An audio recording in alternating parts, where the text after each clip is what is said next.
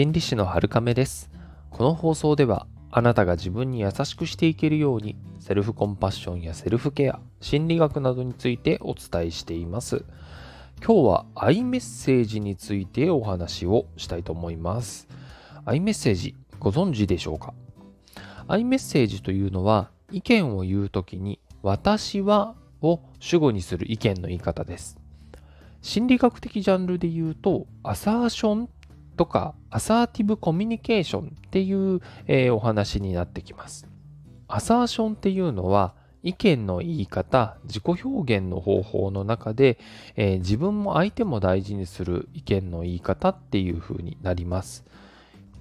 人の自己表現の方法には大きく3種類があるって言われているんですね。えー、噛み砕いてお伝えしますと、1つ目、えー、俺が俺がっていうのが強くて人の意見も否定する攻撃的な自己表現パターン。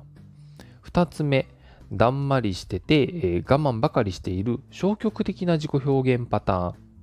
3つ目が、えー、自分も相手も大事にしたアサーティブな自己表現パターン。ということになります。もちろん一番いいっていうふうに言われているのは3番目のアサーションっていうことになるんですね。それぞれの特徴としてはえー、1つ目の攻撃的な自己表現は他人の意見を無視したり否定して自分のことばかり主張しようとするやり方です。これは自己表現は強いんでしょうけれども他人をないがしろにしていますので当然嫌われますし敵も多くなります。現代のコミュニケーションにおいてはマイナスの方が目立ちますよね。2つ目の消極的な自己表現パターンですと自分の意見を言わないで仕方なく人の意見を聞き入れたり言いたいんだけど言えなくて我慢したりと、まあ、これはわかるわかるなっていう方も多いんじゃないでしょうか。こういったパターンはストレスも強くて、えー、心にも体にも良くないですよね。何より自分の幸せからも遠ざかってしまっています。最後のアサーションは相手の意見も自分の意見も大事にする方法です。これは相手にも意見を言ってもらいつつ自分も意見を伝えていくっていう方法ですが最初の方でもお話ししたようにアイメッセージを使うっていうことが大事になるんですね。これによって相手をコントロールすることがなくなります。私はこう感じた。私はこう思う。私はこう考える。私はこうするっていう風な言い方に持っていくんですね。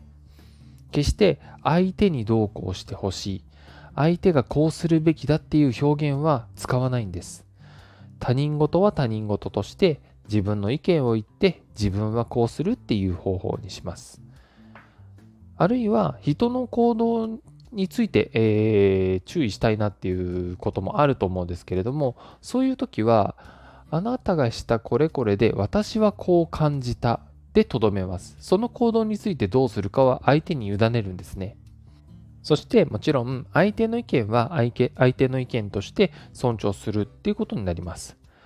さて、ここでポイントがあります。こうやって聞いてくると、まるで、えー、ちょっと冷たい人間じゃないかっていう印象を受けるかもしれません。あのこれだけだとそうですね、えー、そのためにイメージしてほしいことがあります。相手への思いやりを忘れないでほしいのです。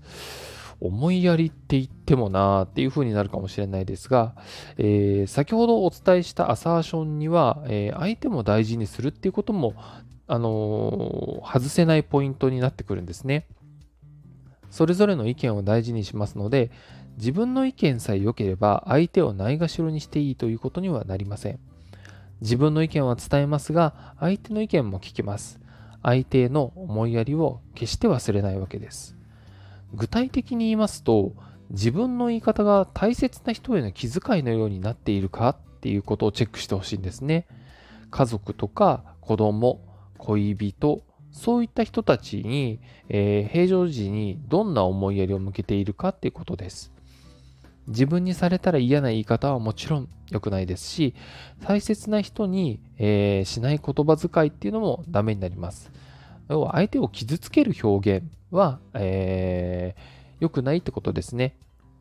意見を言おうとする前に必ずこれから自分が言おうとしている言葉っていうものに思いやりがあるかあるいは相手を傷つける表現になっていないかってことをチェックしてください